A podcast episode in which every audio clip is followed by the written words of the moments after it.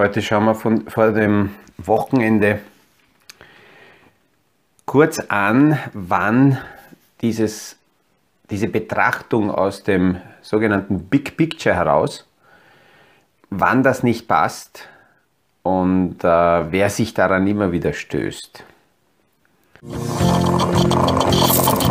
Aus dem Kaffeesatz, der Podcast von AL und E Consulting. Aktuelle Kapitalmarkt- und Wirtschaftsfragen verständlich erklärt mit Scholt Janosch.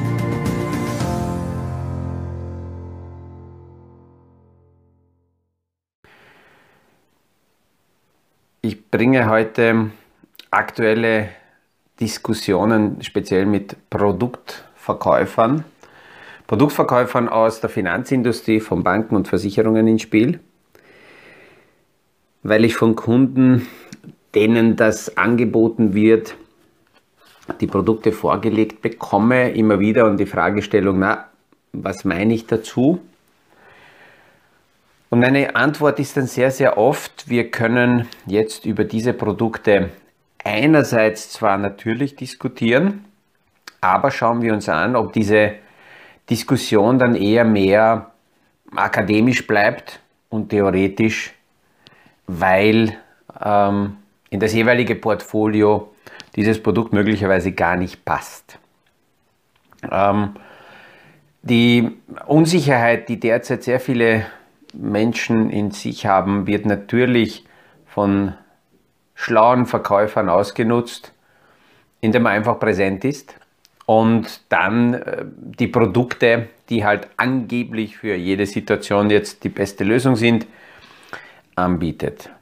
Und wenn wir das aber aus einer Big Picture Betrachtung anschauen, dann ist es sehr oft so, dass bei manchen Kunden diese bestimmten Produkte, die durchaus in Ordnung sein können, nicht passen, weil zum Beispiel vom Risikoprofil her diese äh, Produktkategorie nicht passt. Oder der Kunde hat dort eine Übergewichtung, viel zu viel schon. Und es geht eher darum, dass wir diese Bereiche abbauen und nicht noch mehr dort aufladen. Und speziell bei den Risikobetrachtungen kommt dann immer wieder die Aussage, die durchaus auch Kunden motiviert, Schritte zu setzen, die nicht passen. Wenn dann jemand sagt, naja, no risk, no fun, also wenn man mehr Ertrag haben will, dann muss man auch mehr Risiko in Kauf nehmen. Das suggeriert und speziell, wenn ich, ich habe das jetzt von einem Verkäufer gehört, so wie das den Kunden gebracht wird, suggeriert das, naja, wenn du mehr Ertrag haben willst, äh, ist klar, hast du höhere Schwankungen, hast du mehr Risiko, aber langfristig wird alles gut und du brauchst nur Zeit und selbst wenn es zurückfällt, nur aussitzen. Möglicherweise. Aber das Wichtigste ist, ähm, wenn, wenn, ich, wenn ich solche ähm, Produkte in die Hand bekomme, dass ich den Kunden dann diese Risikobetrachtung versuche mal auch von einer anderen Warte zu erzählen und sage bewusst dazu, höheres Risiko heißt, Deswegen wird auch höhere Rendite oder Zinsen oder Prämie angeboten. Höheres Risiko heißt, dass die Wahrscheinlichkeit, dass dieses Produkt in Probleme gerät, höher ist. Und wenn ich das so erkläre, sagen dann sehr viele Kunden, nein, nein, nein, nein, nein, nein. Also die Probleme, die will ich nicht haben. Und da ja, gibt es immer wieder die Reiberei mit den Verkäufern und mit dem einen, den ich jetzt, mit dem ich jetzt schon heftiger diskutiert habe, ein paar Mal, kommt zum Schluss dann raus, dass er sagt, naja, Sie haben es ja leicht. Ähm, Sie äh, reden mit Ihrem Kunden über alle möglichen Themenbereiche. Ich muss diese Produkte verkaufen, weil ich davon lebe. Wo ich dann sage, okay, ich verstehe Ihre Situation, ich schule sehr oft auch Verkäufer. Das ist durchaus okay, aber als Financial Planner speziell die Portfolios meiner Kunden betrachtend, schaue ich nun mal ganz anders auf die einzelnen Produkte. Und viele Produkte sind durchaus in Ordnung, aber ich bin der Meinung, dass das nicht in alle Portfolios, nicht in jeden Fall hineingehört. Und ich bin ja noch nicht überall. Er kann sich ja um jene Kunden kümmern, die derzeit noch nicht von Janusz betreut werden. Und ja, dann störe ich ihn dort auch nicht. Da kann er mit seinen Verkaufskünsten machen, was er will. So viel zu dieser Konfrontation, weil ich immer wieder höre und es gibt Rückmeldungen, ja, Janusz, du mit deinem Big Picture. das ist nun mal mein Ansatz, das ist Financial Planning Ansatz, dass man hier nicht einzelne Produkte in den Vordergrund stellt, sondern top-down irgendwann natürlich zu Produkten kommt, aber in erster Linie zuerst einmal das große Bild wichtig ist. Das ist in der Investmentstrategie auch, das gibt es ja zwei Ideen. Die eine Strategie ist konservativer, das ist das sogenannte Top-Down-Approach, wo man von oben nach unten filtert, selektiert und dann am Ende des Tages zu jenen Positionen kommt, die als Investment in Frage kommen. Und äh, dann gibt es die zweite Strategie, die ist dynamischer, die ist aktiver, das ist das sogenannte Bottom-up, wo man von unten nach oben, das heißt bestimmte Unternehmen mal anschaut und dann beginnt die Rahmenbedingungen im Größeren anzuschauen, ob tatsächlich äh, diese Stadt, äh, diese, äh, dieses Unternehmen oder dieser Bereich interessant wäre. Aber wechseln wir zurück in die Gegenwart. Gestern haben wir die ersten drei Monate des Jahres abgeschlossen. Unglaublich. Wir haben jetzt gerade gestartet und schon ist das erste Quartal zu Ende und in Wahrheit denkt man jetzt schon ähm, und planen Juni, Juli, damit ist das Halbjahr vorbei. Ja, und dann geht es wieder mit kürzeren Tagen dann Richtung Winter wieder. Aber bleiben wir nur im heutigen Tag. Die ersten drei Monate sind vorbei und die Hauptmärkte, da sieht man Amerika nicht so stark betroffen wie Europa von den aktuellen Entwicklungen. In Amerika haben die Hauptindizes Dow Jones Index und, äh, und Standard Poor's Index mit minus 4% die ersten paar Monate abgeschlossen. Wenn man das also näher betrachtet, muss man sagen, gar nicht so schlimm. Äh, wenn man daneben schaut, dass es einen, aktuell einen Krieg gibt. Ähm, der Nasdaq, der Technologieindex, der ist ein bisschen stärker, äh, stärker betroffen, der ist ungefähr bei minus 7,7 Prozent. Und auch da muss man klar sagen, naja, nicht ganz so tragisch, war schon deutlich schlimmer. Man sieht auch, dass Europa natürlich stärker betroffen ist. Wenn wir die letzten drei Monate hernehmen, waren wir Anfang des Jahres auf einem Niveau von 16.000 Punkte beim DAX und sind jetzt aktuell bei 14.300 auch, auch da, da war schon mal deutlich tiefer. Wir waren also unten bei 12.000. Das heißt, wenn man das anschaut, ist eine sehr starke Gegenreaktion des Marktes. Das ist für viele Kunden nicht ganz stimmig, dass einerseits hier ein Land zerbombt wird und Krieg herrscht und auf der anderen Seite die Kapitalanlagemärkte ähm, sich selber teilweise feiern und gar nicht abbilden, was für ein Leid heute hier sichtbar ist. Aber es ist nun mal so, dass der Kapitalmarkt vorausschaut, zukünftige Erwartungen schon einpreist.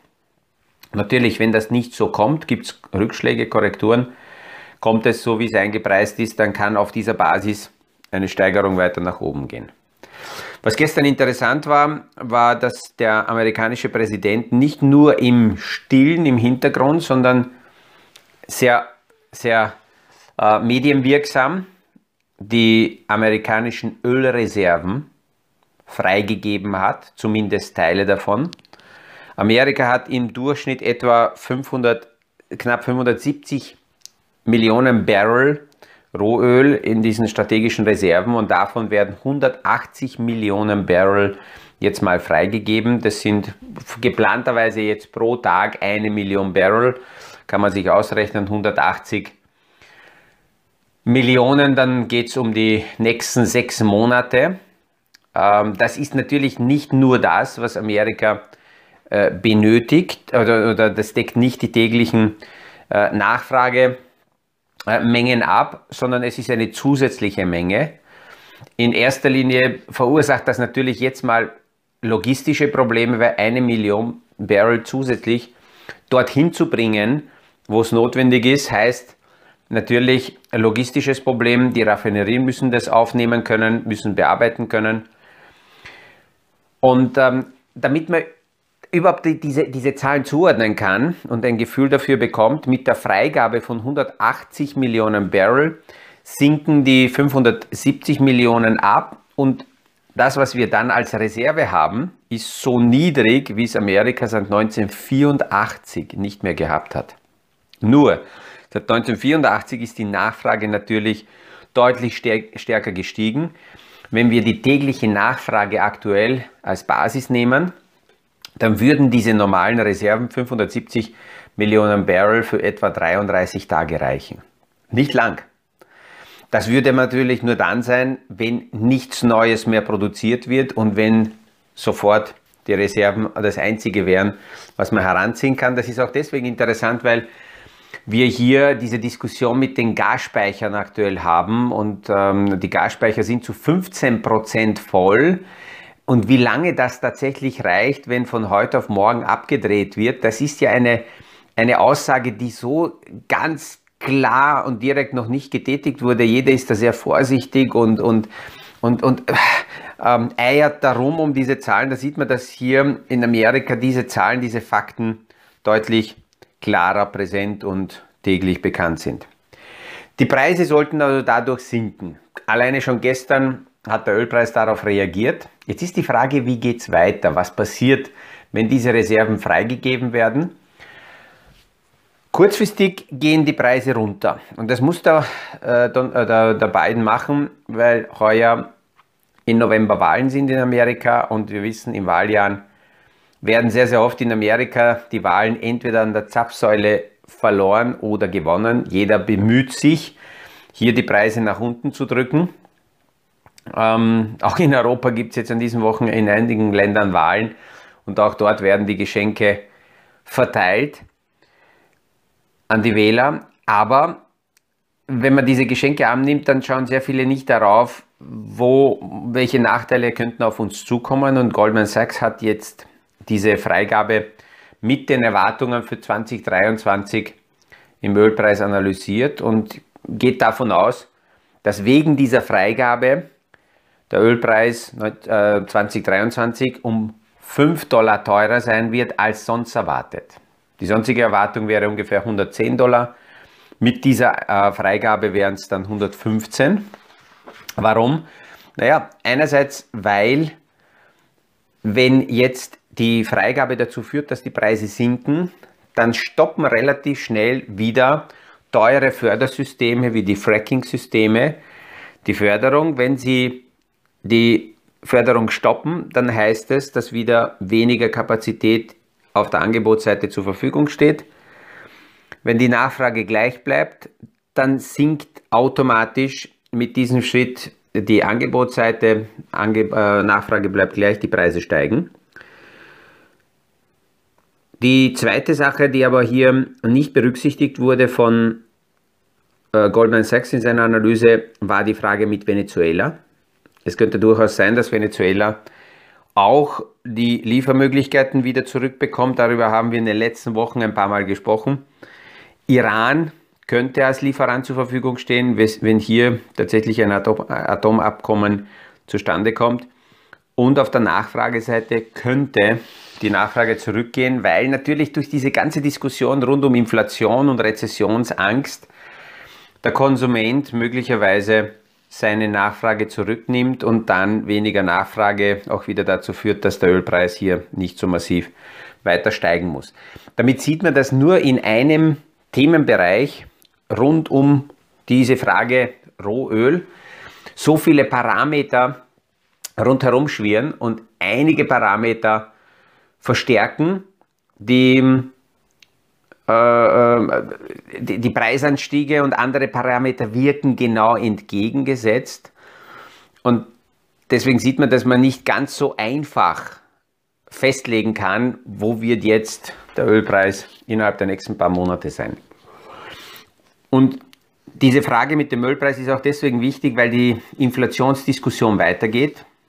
Vor einigen Monaten hat es noch eher geheißen und hat danach ausgeschaut, als würde die Inflation, die hauptsächlich aus dieser Lieferkettenproblematik entstanden ist, ähm, wieder zurücklaufen können.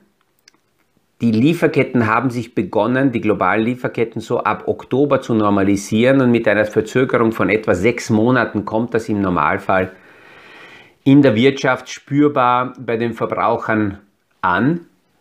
Und ähm, Daraus war ja auch die Erwartung, dass die Inflation so die Spitze erreichen wird im Februar. und ab März, April die Inflationszahlen eher zurückgehen.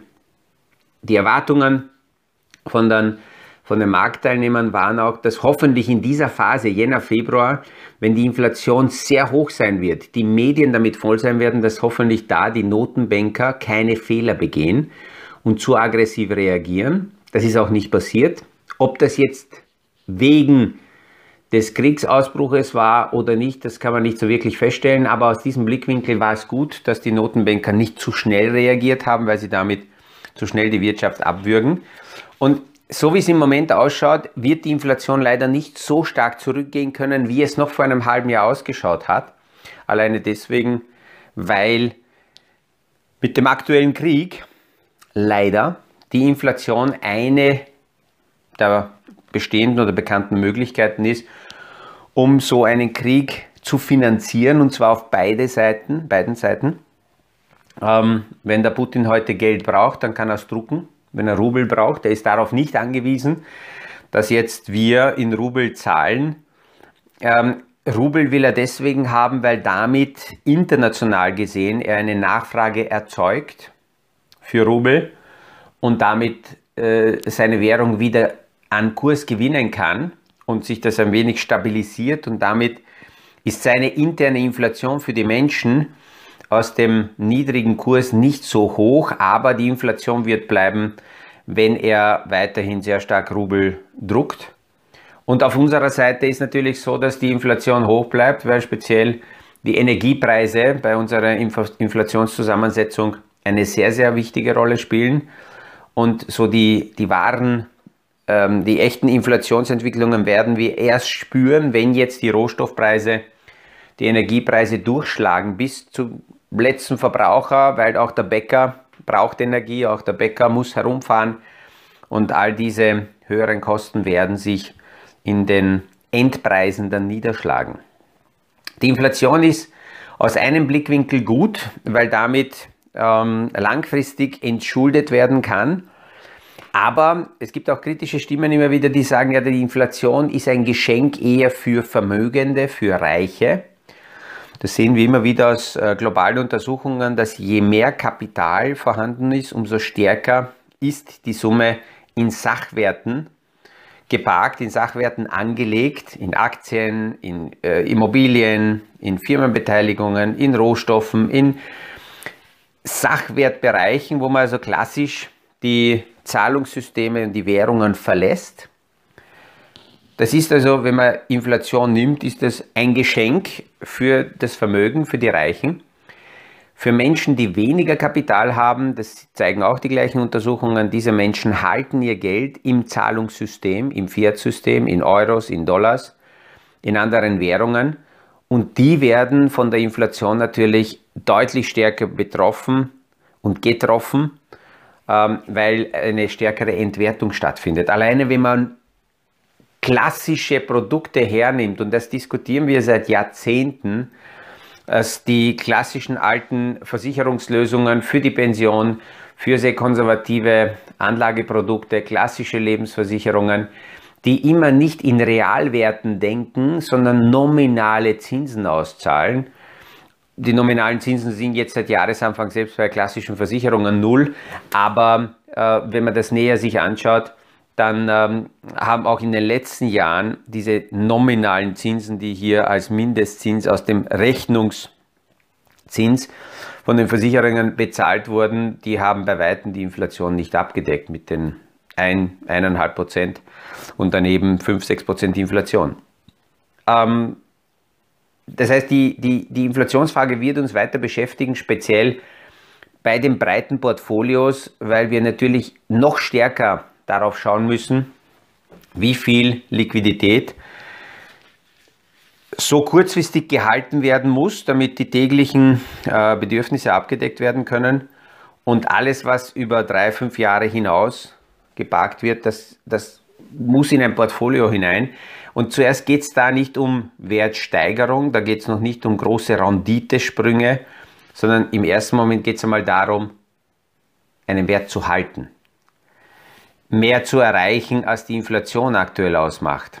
Und dann darauf aufgesetzt, könnte ich möglicherweise da und dort durch vernünftige Investments und Streuungen ähm, noch eines erreichen, dass, dass ich eine zusätzliche Kurssteigerung habe.